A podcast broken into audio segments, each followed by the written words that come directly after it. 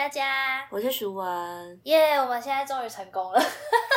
我们刚刚尝试错误很久，遇到好多问题哦。那果然是线上远端的录音，就是会有各种奇形怪状的问题。但我们今天还是要抱着一个愉快的心情来迎接我们的一周年特辑，耶！自嗨。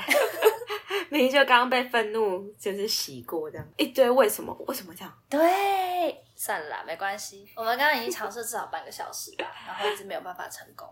但没关系，我们克服了困难，我们终于遇见了彼此。我们在一周年特辑录音还是这么的坎坷，我们刚才默默有成长。好啦，那我们先来说说一周年的心得分享。佳佳先啊，因为我这个会一直吃螺丝，我需要一点时间准备一下。好，我先，就是啊，我突然想到。一周年就是刚好是五十二周嘛，五十二集，然后就让我回想到我那时候成立音乐聊天室的动机和初衷。那个时候做出这个节目呢，算是我自己给我自己的一个生日礼物。所以呢，上线的第一集就是预告集，差不多就是我的生日，所以对我来说是蛮有意义的。然后我们就这样子撑了一周年。差不多可以停播了，不是啦，不是啦，我觉得还蛮感动的，就是我们坚持的周更，完全没有 delay，对，五十二集扎扎实实的，没有一集有漏掉，顶多就是很精简，对，所以我觉得这一周年心得就是我们真的很努力，然后我们也真的有时候为了题材，有时候为了。呃，主题还有一些后置的问题，思考了很多时间，也耗费了很多脑力。但我们能走到这一步，我觉得很感动。好的，换你。我觉得好险是佳佳这个人格特质找找上我，不然我应该会很早就放弃了。你说第第十五集之类就结束吗？我可能就是可能前十集，然后我就心里想着要放弃了，因为我觉得我的个性是。当我看不到要怎么进行下去的时候，会蛮容易，就是正能量还不够多。了解，我觉得我需要别人跟我讨论，然后呃一起去执行一件事情，不然其实我还蛮容易就觉得哦，这个好像想起来没有什么，然后就就就慢慢的断掉了。这也是我当初找你的用意之一。一个人的动力很容易就会消失殆尽，然后遇到瓶颈的时候，可能也没有办法克服，然后就默默的结束了。对，所以呢，我们的音乐聊天室呢，真的撑到一周年的周更这样子，一直持续的推出，真的是互相伤害，互相督促。可是我觉得还蛮开心的是，音乐聊天室这个。名字出去，大家有把它想成跟音乐教育有关的一个节目，而不是就是单纯的聊天啊，或者是分享一些生活主题。应该说，我们刚开始在做的时候，其实陆陆续续都有一些真的是很专精在做音乐治疗的一些频道。嗯，然后这个部分我就会觉得，嗯，他们真的很努力，然后我也觉得，哦，就是。怎么这么厉害啊？怎么可以有这么含金量这么高的每一集这样子？然后不是说以比较的心态去看，只是呃，我会蛮惊讶，大家其实还有记得我们是一个音乐治疗师跟一个音乐律动老师在进行的一个节目，在音乐治疗界里面有留下一点点的印象，一点点，真的一点点。但是我真的没有 期望这一点点，我就想说，就是真的是做开心的，就是做记录的、做日记的感觉，或者做日志的感觉。嗯，我觉得因为这个节目是遇到蛮多朋友的，然后我们也因为这样子被。董事基金会看见，然后我们也有一起合作了一些公益的口播。我觉得这件事情算是还蛮难得的缘分。就是在我一开始在做这个节目，其实抱持着很大的一个想法，是我很想要透过这个节目去交朋友。所以我觉得的确有达到某一方面的目标，这一点我觉得还蛮开心的。很棒很棒，而且我觉得就是真的很感谢佳佳各方面的那个运用资源的能力。有吗？就是我真的觉得我不是很擅长用 Instagram，然后有关行销的东西，其实都是佳佳分享给我的一些想法。比如说，就是呃，我们可能还是会定期出一些音乐治疗跟音乐教育的一些小讯息，然后或者是说，就是呃，佳佳偶尔想到的时候会 PO 一些就是互动性的问答。在就是 Instagram 上面，我觉得真的很偶尔。可是我觉得这个就是我，我就是不擅长，我真的是非常不擅长行销这件事情。其实我们根本没有在行销，但你的能力比我好一点。呃，应该说其实真的是心有余而力不足，因为我们这个节目在行销上的确算是蛮偷懒的，因为。我们两个都还有自己的正职，然后因为刚好是因为疫情的关系，其实如果我在 follow 我们 Instagram 的朋友，可能就会知道我上礼拜有 po 一个我自己的算是真心话告白，就是其实我们当初。做这个节目的时候，就是差不多四五月的时候，遇到了我工作上其实蛮繁忙的时候，所以我那时候就跟淑文说：“不行了，我不行了，我觉得我们 我们做到五十集，差不多就要暂停了。”就是没有办法再做下去，因为我太忙太累了，然后要剪辑这些，然后之后又遇到毕业典礼啊什么的，我觉得我要崩溃了，所以我那时候就已经跟他喊出了求救，说哦，我们五十集就要暂停，完全等不到第五十二集这一周年，直接放弃。但是因为真的是遇到疫情的第三级升温。然后大家停课在家里，然后我们才可以有这样继续持续的更新。嗯，刚好是这几集就这样子陆续的产出，那我觉得真的也是算是一种缘分吧。对，所以做一集少一集的感觉，好好珍惜。就是其实我们当初做这个节目。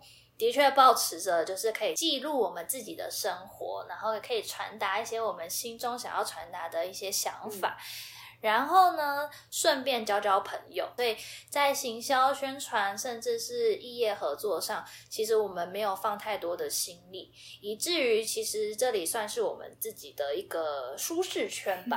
对，就是来听的大部分都是透过介绍，或者是朋友的朋友，或者是。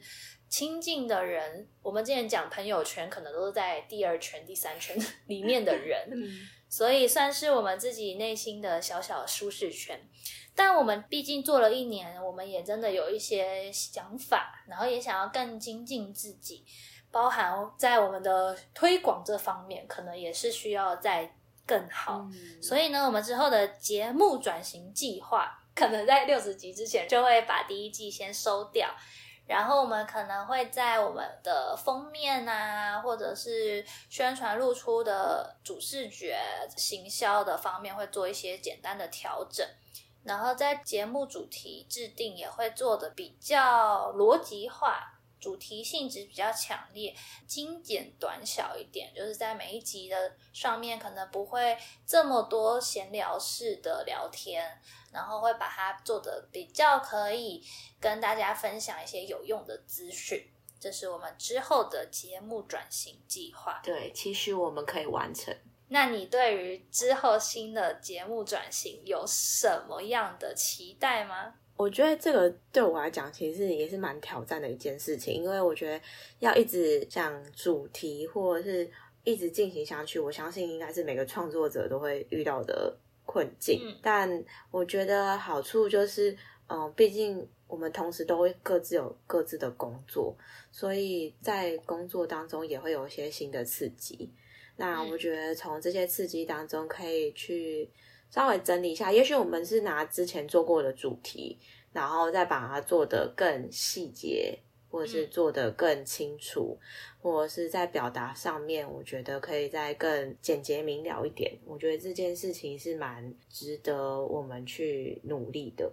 没错，我觉得把一件很复杂的事情讲得很简单，或是把一个专业讲得很让人听得懂、言简意赅，这件事情，我觉得是蛮训练口才和逻辑性的。所以这应该是我们之后第二季的目标。然后也希望可以把音乐聊天室这个节目做的对大家。或者是任何人都可以有一些帮助，而不是只是限于所谓的音乐治疗的团体，或者是需要被音乐治疗的朋友们。对，好的，那我们要进行到下一趴，就是刚好我前几天因为一周年特辑的关系，我有在我们的 IG 问问看大家有没有什么问题要问我们，于是呢，就真的来了几个问题，所以呢，在这里我们就直接回答。来，嗯第一个问题，我来朗读一下。如果未来想要大学读心理系，再出国读音乐治疗，那有建议心理要读偏智商还是临床吗？还是其实没有差？请舒文回答。首先我要先很官方的说，感谢大家，真的是很热烈的 会来问问题，我真的没有料到，真的有人会来问问题。哎哎，我们毕竟做了一年，至少还是有一些小小的听众，好吗？好，请专业的角度来提供一些建议。我觉得很多讯息我我可能讲的不是那么完整，但就凭着我目前知道的事情来回答，就是在音乐治疗的前身是什么系，我觉得它都会有它未来的出路。我举例来说，我遇到一些之前背景是特殊教育的社工系、职能治疗啊，或是相关的复健科，当然最大众还是音乐系。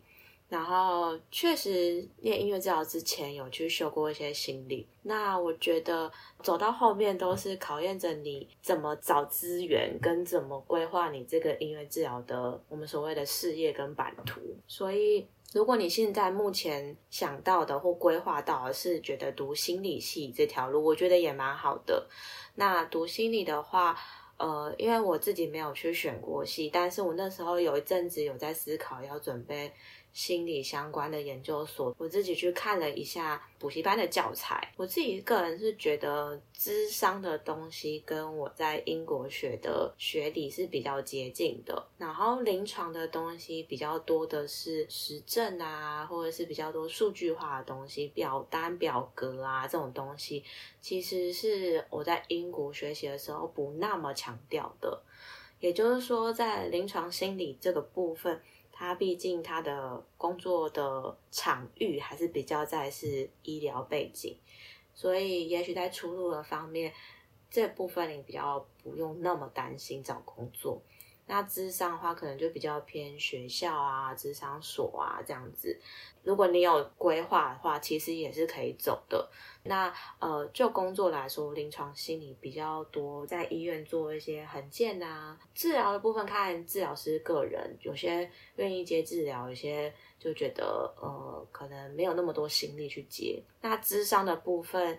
确实，可能学校或一些单位还是要处理一些行政的部分，但呃，我觉得应该是接治疗这个部分应该是会多一些些。如果你是真的有兴趣的话，我觉得你可以去搜寻一些曾经念过心理相关科系的音乐治疗师，听听他们的看法。当然，我会建议是说，因为毕竟大学之后的路，其实每个人走的路都不太一样，所以我觉得最好最建议的方式就是多听、多问、多查资料，就这样。嗯，嗯，好哦。那下一题，好想知道自己要怎么准备才能当音乐治疗师。虽然网络都可以查到，但大学端没有相关的东西，让人好慌。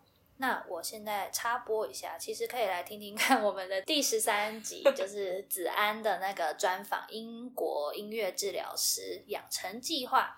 子安的专访，他其实有分享一下他大学是怎么样准备音乐治疗出国这一块。嗯，如果你都听过的话呢，那我们就来请舒文来聊聊，就是要怎么样准备才能当音乐治疗师呢？在大学时期，嗯，我觉得应该是从这段文字里面，我假定你是大学生，然后我觉得第一个大家看你学校，如果你的学校假设如果你的学校是福大或东海啊，其实他们都有就是音乐治疗相关的科系。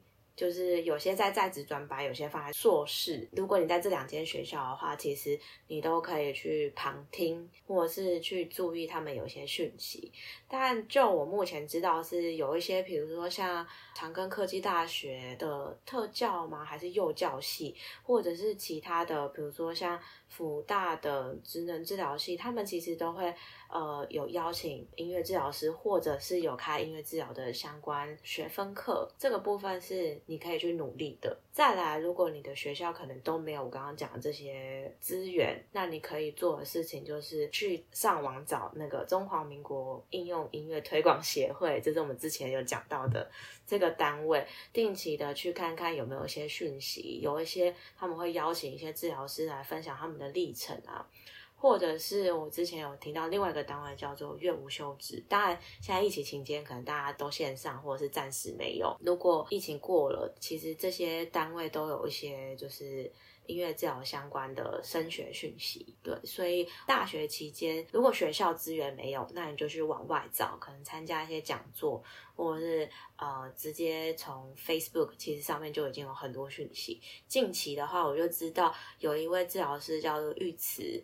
然后他可能透过 Instagram 的直播介绍他在呃申请英国的 ARU 的音乐治疗学校，或者是他有在讲一些即兴方面的主题，对，所以其实这个部分的资源都还是有的。那就看你说你想要是选择在台湾念呢，还是在欧洲念，还是去美国念？当然，这个前面都有很多的考量，经济考量啊，然后你的人生规划这些都就是都是。依照个人的设定去做规划。嗯，就是要先查好音乐治疗到底要考什么。譬如说，我记得之前舒文有分享过，就是他之前也一直在他的即兴能力啊，或者是他知识上面，比如说他刚刚已经讲到，可以旁听其他系的。课或者是相关的讲座，其实对于准备音乐治疗这件事情，其实都蛮有用的。所以还是要先把软实力充实好，会比较好。虽然好像这些讯息都要靠自己去找，或者是不知道去哪里找，这个就是一个过程。我觉得就是在寻找你找到那个资讯之后，你的那个。心理的感受其实也是蛮重要，所以我觉得现在焦虑归焦虑，但这个焦虑很重要。嗯，对，所以呃，至少这个焦虑不是逼到你让你放弃这件事，这个焦虑是一个动力，让你再往前再往下一步去。所以也不要被这个焦虑吓到，或觉得很担心。嗯，加油哦。嗯，最后一个问题，我们刚刚还讲的好像很多人问一样，马上立 进行到最后一个问题。哎，我们收集到三个问题也不容易耶。最后一个问题是，呃，我们的铁粉米莉小姐，她问我们说，这一年有遇到最大的困难是什么呢？我们两个都要回答。那你先回答吧，我刚刚已经回答了。哦，好。最大的困难。就是我自己遇到困难是常常很多时候并没有规划的很完整就去做了，嗯，对，所以就会导致于说，呃，好像我我也不知道该做到什么样的状态，或者是有时候其实，在录制的当下，其实自己的思绪是蛮混乱的，对，我不知道创作者是不是大家都是这个状态，还是大家在进行。录制的时候，其实脑袋是很清楚的。对，有时候我觉得就是佳佳很厉害，怎么有办法就是呃把我们录制的这么混乱的过程，然后把它整理的很让人家听得懂，很有逻辑。对，如果你现在看得到我的表情，我在室内，没有了。开玩笑的，对啊，我觉得这件事情是很不容易，因为我觉得在这个合作的过程当中，我觉得要大家截长补短是一件不容易的事情，所以我觉得合作的人很重要。对，然后遇到最大的困难就是当我很焦虑慌张的时候，我觉得佳佳是是可以安抚人的，所以我是困难解决者。刚刚讲完的时候有点有点嘴软，想说。解决者这两这三个字实在是太不适合在我的嘴巴里说出来。对，比如说，哦，我举例来，就举个例子，说什么困难，就是大家就想不到主题最困难啊。可是我们总是会，就是哦，这一半没想到，但是过了可能几天又想到，然后我们就会互相传讯息这样子。嗯，就是我们不是非常规划在前头，就是说，哎，我们一下规划可能三个月。的主题都出来了，我觉得这件事情光想主题这件事情，其实其实蛮困难。所以我们已经想了五十二个主题了，不觉得我们很棒吗？对，很厉害哎！但有些主题就是，我觉得就是好险，佳佳也是可以容忍我，就是放肆这样子。我听起来你。这一年遇到最大的困难就是事前准备没有办法很充分也是因为其实也不知道这个东西要怎么进行。啊。好吧，那我来讲讲我的困难。嗯我觉得这一年遇到最大的困难应该是沟通、欸。应该说我们的节目本来本身都不是走一个很 organized，然后都要写脚本，然后非常的精确这种路线。我们都是走一个比较生活分享啊，想到什么就讲什么，嗯很重视当场即兴的火花的这种节目风格。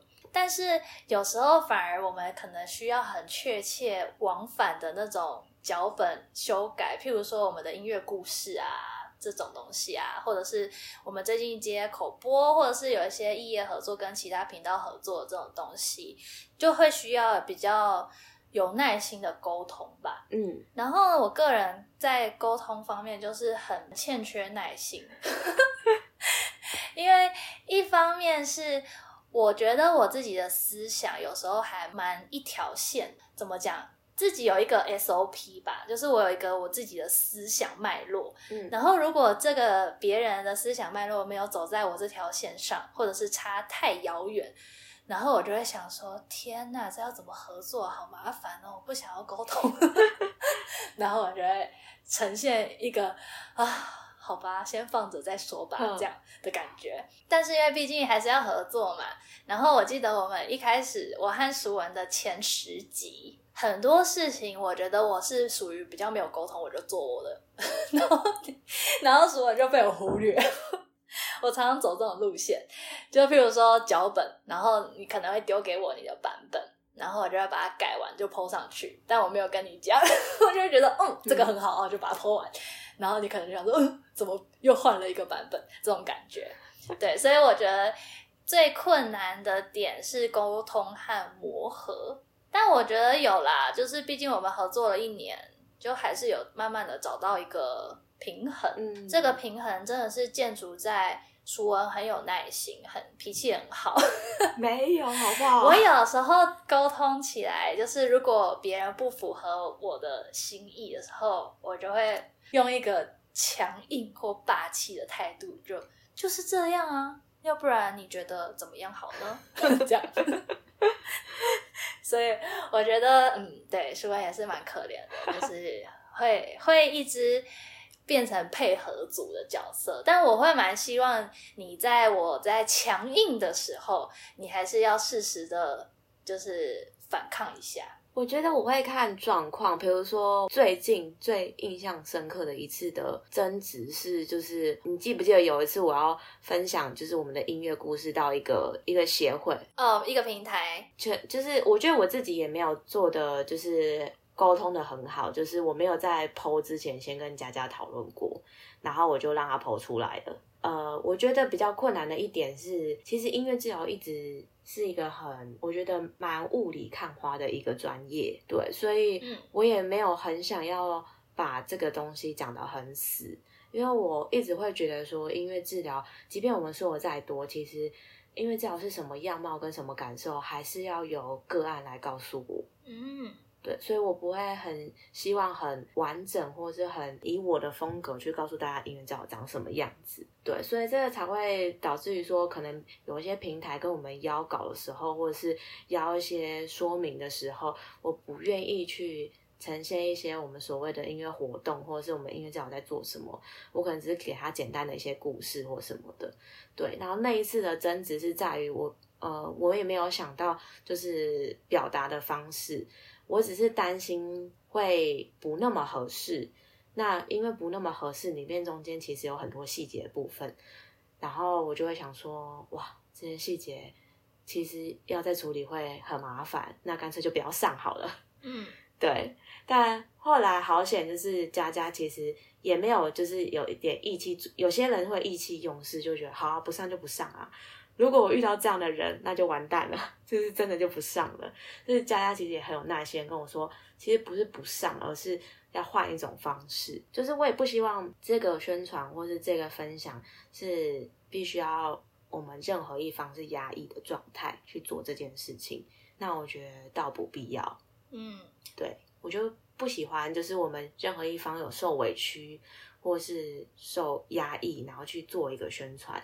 我觉得这件事情宣传跟我们的感受，我会把我们感受放第一位。嗯，但我觉得我那时候站的角度就是行销，你已经跟人家答应可以剖可以宣传了，然后剖出来可能没有办法站呃没有办法符合我们的期待的时候，这时候应该是去沟通协调解决，而不是说哦那我们就不剖，然后把它撤下来，因为这反而就会有一种好像承诺 OK，然后又剖出来以后又觉得哦不行哦不要了，就会觉得有一点。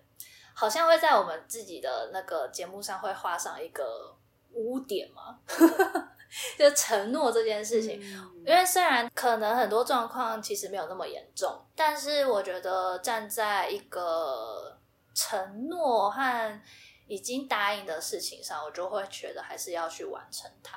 就是我觉得是角度不一样啦。嗯，反正那个争执，我就是我们就也是解决了，对，解决了。对不对？对，然后佳佳就打电话说，所以这个到底是怎样？哎，我觉得你打电话跟我讲还比较有温度一点。其实有时候看你的文字，会发现你的文字比较冷。对啊，因为我文字真的在生气。然后电话中的时候，就会觉得还是不要那么凶狠好了，还是收敛一点好了。太好笑了，对啊，没有，这就是我说，因为我沟通方，我沟通的时候其实蛮没有耐心的，就是我会觉得，哎，你没有照着我的思维走，为什么你会不照着我的思维走呢？这样，但是呢，其实后来冷静下来以后，就会觉得，其实这其实是正常的，对，就是我们两个人的节目会有的困难吧。就是沟通协调，嗯还有因为专长不一样、个性不一样，呃，会有的一些冲突。嗯希望呢，米莉小姐，你也是跟 A 两个人的节目，所以希望你们两个，哎，冲突会不会跟我们一样强烈呢？没有啦，这我就不知道喽。不会啦。对啊，下次我们等你们一周年的时候来问问看，A M P N 交换日记，你们遇到最大的困难是什么呢？嗯，我也很好奇但前提是你们要一年哦，公开抢下。啊。今天一周年特辑，不知不觉也录了半个多小时了，所以我们差不多在这里就可以收尾了。我们现在要来许愿，生日愿望就是两个能说出来，一个就藏在心里，所以一个愿望给舒文，一个愿望留给我自己。呃，我希望音乐聊天室还可以继续进行中，然后带着我们遇到更多有趣的人事物，然后算是另类的一种自我成长。嗯，那换我，我希望呢，音乐聊天室在合作期间，我和蜀文的友谊长存，不要破灭。但应该是蛮容易的啦，我们都这样子互相伤害了一年，结果还可以继续聊天。好啦，可以可以。那谢谢大家陪伴我们音乐聊天室一周年。然后我们其实今天也预录了几集，所以我们不会在第五十二集就结束掉，至少会撑到第五十五集左右。所以呢，大家听一次少一次的心态，还是要珍惜珍惜我们的节目，好吗？希望我们第二季还可以相见。那喜欢我们的话呢，欢迎到音乐聊天室的 Instagram 或者是 Facebook 去帮我们留言、按赞、分享，或者是分享给更多身边喜欢音乐治疗或是音乐教育的朋友们。那我们就下次见喽，拜。拜。